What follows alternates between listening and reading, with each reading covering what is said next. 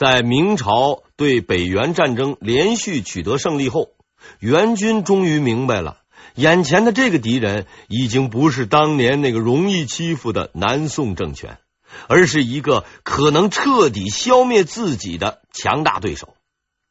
王保保明白，现在要做的就是等待，总会有机会的。两年后。一直龟缩在大漠的元军，终于慢慢向明朝伸出了触角。他们四面出击，趁明军后撤，他们又占领了东自吉林西至甘肃、宁夏北部的广大地区。他们以这些要塞为根据地，不断向明军进攻，使用的还是最让人讨厌的游击战术：你打他就跑，你走，哎，他又来。在这样的情况下，朱元璋与他的将领们开始讨论如何对付北元。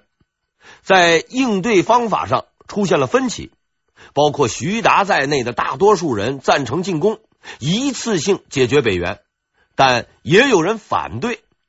反对的人有两个，一个是刘基，另一个是朱元璋。刘基认为北元还有强大的实力。而且更重要的是，王保保还活着。至于朱元璋，他之所以反对这次进攻，更多的是靠自己的军事直觉。如果在十年前，他可能会坚持自己的看法，拒绝出兵，以防守为主。但现在不同了，他现在是一个帝国的君主，不可能再示弱于人。于是他同意了徐达等人的要求，拟定进攻计划。从这一次出征可以看出，刘伯温之名确实并不虚传。他完美的诠释了真理往往掌握在少数人手中的规律，而朱元璋也证明了他获得天下绝无半分侥幸，领导就是有水平。朱元璋这次拟定了一个几乎完美的计划，他手下的名将们全部参与了这次行动。他征集十五万大军，命徐达为征虏大将军，李文忠为左副将军，冯胜为右副将军，各率兵五万人，分三路出征。其中以徐达为中路，出雁门关进攻和林。并沿途宣传要把王保保和北元皇帝赶出老家。然而，这只是一个诡计，他的真实目的是引诱元军出战，在野战中歼灭敌人。这个计划可以说明两点：一，当时明军的实力已经相当厉害，可以与元军在野外决战；二。朱元璋的军事思想已经达到了很高的境界，即以歼灭敌人的有生力量为主要目的，这是十分难得的。此外，李文忠为右路，出居庸关经应昌靠近和林，在徐达军队与元军决战时出其不意发动攻击，一举切断元军后路，并与徐达合击元军。冯胜为西路，西出甘肃，他没有固定的战略目的，只是起疑兵作用。可以说，这一路基本上就是观光旅游，顺便抢点战利品。朱元璋的这一战略部署，主攻、辅攻、佯攻皆有，分路出击，时机一到，又可以三路合击，堪称一个完美的军事计划。出征的时刻到了，在三位将领中，冯胜的情绪是最低落的，因为他自认军事能力并不差，却只承担了配角；而徐达和李文忠颇为趾高气昂，作为战争的主角，此战一定要荡平北元。冯胜啊，其实你完全没有必要沮丧。因为在战争中，主角和配角是经常调换的。洪武五年正月二十二日，三路大军从不同的路线向着北元出发，等待他们的将是不同的命运。出征之前，朱元璋让主将们自己挑选先锋，出乎很多人意料之外，徐达选择了一名资历尚浅的将领。由于此人是常遇春的内弟，而常遇春是他的老搭档，所以很多人猜测徐达这次是走了后门，故意让此人立功，以告慰英年早逝的常遇春在天之灵。此次出征北元，兵势威武，很多人都认为是必胜之战，大家都想着立功，对徐达任用私人啊很不满意。其实他们未免太小瞧徐达了，他是真正的明朝第一名将，用兵如神，为人公正。他之所以挑选这个人出征，只是因为此人确实是最合适的人选。这个人就是蓝玉。郁闷的冯胜也挑选了他的先锋傅有德，这是一个真正的传奇人物。他之前似乎从来没有打过败仗，但由于表现的机会并不是很多，其名声远远不如郭兴等人。冯胜挑选他为先锋，似乎有点破罐子破摔的意思。二月二十九日，徐达大军进入山西境内，蓝玉率领骑兵为先锋，先出雁门关。他的运气不错，在野马川。今蒙古克鲁伦河碰到了王保保的骑兵，蓝玉是奋勇当先，一举击败王保保。这是王保保的第一次退却。三月二十日，蓝玉是连夜追击，在土腊河，也就是现今蒙古的乌兰巴托西，再次攻击王保保。王保保战败，向北逃去。这是王保保的第二次退却。徐达和蓝玉都很兴奋，在他们看来，击败王保保是只在明日。王保保早在一个月前，他得到了明军出征的消息。仔细考虑了自己的军队实力后，他认识到自己的军事才能不如徐达，军队战斗力也不如明军骑兵，不能与明军正面作战，战则必败。要想击败明军，只能用伏击。为了这一目的，他与元将贺宗哲商定，在岭北，也就是现今内蒙古北部设下圈套。他在战役开始之初，不断出兵与明军接触，故意战败。应该说，蓝玉是一个头脑非常冷静的将领，他并没有孤军深入，而是等徐达大军到来。此时的徐达却已经被胜利冲昏了头脑，他上当了。五月六日，王保保出现在岭北，徐达立刻带领军队追击。当他进入岭北山区后，贺宗哲的骑兵突然出现，偷袭明军。由于没有提防，明军大败，死伤万余人。此时，王保保和贺宗哲是合军一处，准备一举歼灭徐达的大军。徐达毕竟是徐达，他在名将学校四年级学到的科目挽救了他。在极为不利的境况下，他以令人难以想象的理智和镇定稳住了局势，将军队安全撤出，并修建堡垒，挡住了王保保的数十次进攻。蓝玉在作战中十分英勇，多次掩护军队撤退，表现了他名将的素质。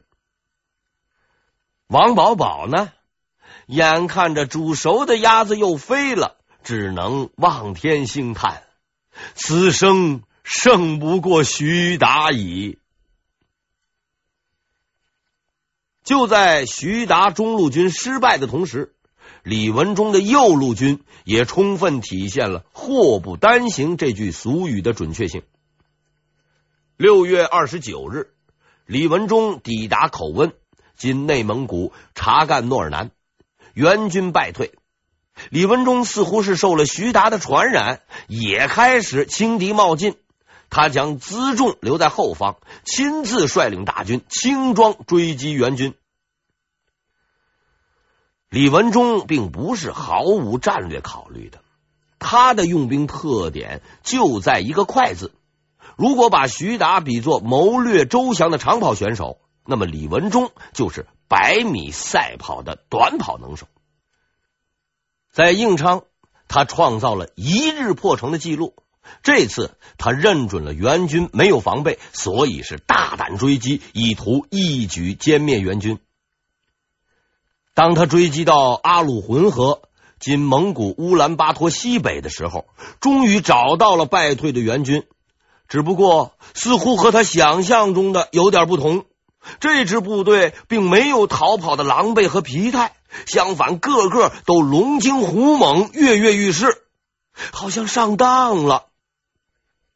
统帅这支军队的是元将蛮子哈次章，这是一个很有才干的将领。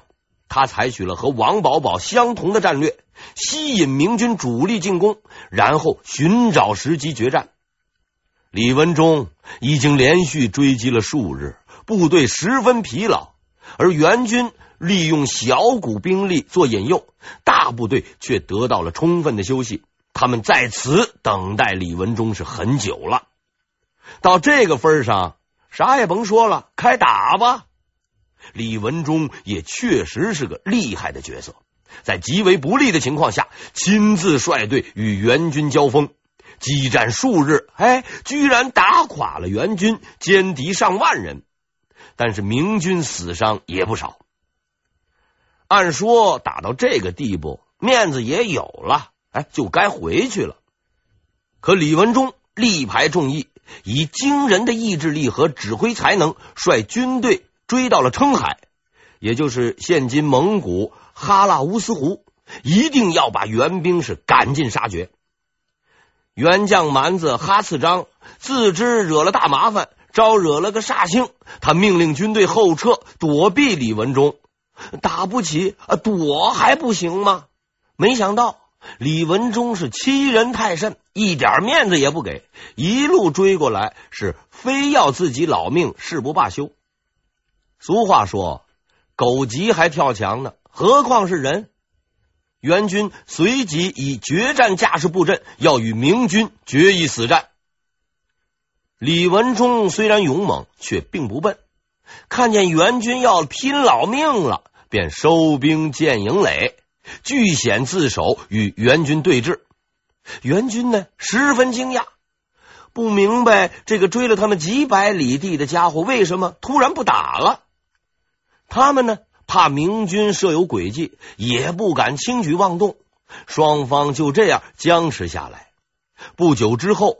李文忠发现粮食不够了，便如同游行一般，大摇大摆的把部队撤走了。援军见他如此放肆嚣张，认定是必有伏兵，不敢追击。李文忠顺利班师而还。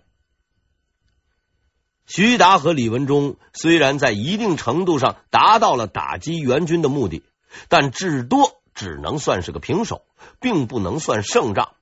而事先最不为人看好的西路军却创造了奇迹。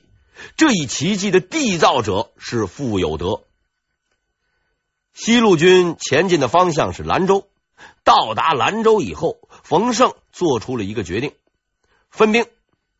因为啊，此次他的任务只是疑兵，没有什么作战任务。五万人在自己手下闲着也是闲着，还不如啊让他们去干点事儿。他给了傅有德五千人。出奇的是，他没有交给傅有德明确的战略任务，这也不能怪冯胜啊，因为他自己也没有具体的战略任务啊。在我看来，冯胜似乎是手下的五万人无事可干，让他们呀出去去逛逛去。五千人确实不多，但要看在谁的手里。这些兵到了傅有德的手中。就逛出名堂来了。傅有德没有因为自己的兵力少就龟缩不前，在判断当前局势后，他率五千骑兵出击西凉，也就是现在的甘肃武威，打败元将施赐罕，这是一胜。取胜之后，傅有德是马不停蹄进攻永昌，打败元太尉朵尔之巴。杀敌数千，这是二胜。此时，冯胜终于看清了傅有德的实力，他放心大胆的将主力交给了傅有德。对傅有德来说，这无异于是如虎添翼呀！他带兵再次攻打元军于扫林山，活捉元朝平章管仲，并杀死元军五百多人，这是三胜。此时，甘肃的元军陷入了极度的恐慌之中。他们从各处听说有个叫傅有德的疯子，看到了元军就打，而且是战无不胜，非常害怕，只求老天保佑这个疯子不要来找自己的麻烦。傅有德呢，却像是上了发条的闹钟啊，根本就停不下来了。六月三日，他继续进攻。这次倒霉的是元将上都驴，他不巧遇到了傅有德，结果是全军覆没，自己也被俘投降，这是四胜。六月十一日，傅有德大军攻打易吉乃路（今内蒙古鄂济纳旗），元军守将伯颜帖木儿听说是傅有德来了，连抵抗的勇气也没有了，当即就开城投降，这是武胜。傅有德大军继续前进，在别堵山口遇到原齐王朵尔之班带领的元军主力，傅有德二话不说，是见面就打，击溃了元军数万人，抓获文武官员二十余人。原齐王朵尔孤身一人逃走，这是六胜。之后，他又率兵追到瓜州（现今甘肃的安西）。击败当地元军，缴获牛羊等大量战利品，这是七胜。一直打到了十月份，由于缴获的战利品实在是太多了，已经严重影响了军队的行进速度，而援军已经被打怕了，见到西路军就逃，也无仗可打了。明军这才班师回朝。从五月到十月的这五个月里。援军是痛苦不堪，傅有德带领数万大军从甘肃打到蒙古，所向披靡，来回折腾元军。元军是又怕又恨，打又打不赢，躲又躲不了，整日在恐惧中过日子。傅有德以几万军队在北元境内如入无人之境，纵横南北，竟无人可挡，实在令后人叹服。七战七胜的不朽传奇也就此记入史册。十一月，中路军徐达、右路军李文忠由于战况不利，也先后班师。在这次北伐中，朱元璋并没有达到他肃清北元的目的，而北元也认识到了明的强大，双方就此进入僵持状态。明朝的第一代名将们结束了他们的传奇，即将面对未来的命运。这一僵局在十多年后才被打破，打破他的人正是在这次北伐中成长起来的蓝玉。征讨北元的战争结束了，让我们啊回过头来看看朱元璋是怎样着手建立他的国家的。朱元璋建立了国家后，第一个任务就是给他取一个名字，这可是极其重要的，就如同今天的人们要给这个孩子们取名字一样。这个名字要叫几百年，马虎不得。在很多人的印象中，蒙古族是马背上的民族，文化修养有限，但他们建立的朝代取名为元，可是大有来历。这个“元”字是取自于《易经》里的“大哉乾元”，也代表了其对中华文化的敬仰。而朱元璋将自己的朝代取名为“明”，就有很多争议了。许多人认为，这是因为朱元璋出身于明教，所以才有此名；而另一些人认为呢，元朝是北方政权，按照风水来说是水属阴。而朱元璋定都南方，要用南方之火明来镇住北方之水阴。当然了，这情况到底是怎样？那只能去问朱元璋了。在给自己的国家取好了名字后，他也考虑着给自己找个光荣的祖先。虽然他经常自称怀幼不医，摆出一副英雄不怕出身低的势头，但大臣们都知道，这些只有他自己能说。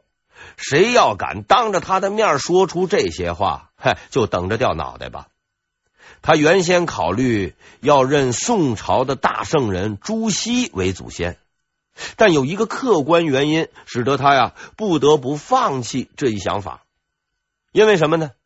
因为朱熹生活的那个年代啊，离他太近了，不太好浑水摸鱼。朱百六、朱四九等祖先还在那里摆着呢，别说骗人，自己都骗不过去。于是这事儿啊，就此作罢了。经过二十多年的混战，中国大地上是饿殍遍野，田地荒芜啊。开国皇帝最主要的工作就是恢复生产。朱元璋在这一点上做的就相当好，他十分关注三农问题，把所有的热情都放在了农民兄弟的身上。洪武三年（一三七零年），他规定，凡是开垦荒地的，免除三年租税，而且为了鼓励开荒，他制定法令：只要你开了荒地，这块地就是你的。就算原先的主人找来，你也不用怕，我朱元璋给你撑腰。这就大大的促进了开荒的进展。为了多种田、多生产，他呀还发布命令：犯罪之人只要不是杀头的罪，通通发配去种地，也算是干了件好事。值得一提的是，这些所谓的犯罪之人以官员居多。当时仅凤阳一地就有一万多官员在田里边插秧，具体原因我后边再说。同时啊，他还大大削减各地的租税，除了一个地方以外，这个地方是哪儿呢？这个地方就是张士诚占据过的江浙地区。由于当地的人民支持张士诚，他对此是十分不满。规定江浙地区赋税高于其他地方数倍，这一规定直到明朝的后期才被废除。从这里我们可以看出，朱元璋那是个有仇必报的人。请大家记住他这个性格特点，对我们分析他后面的行为大有益处。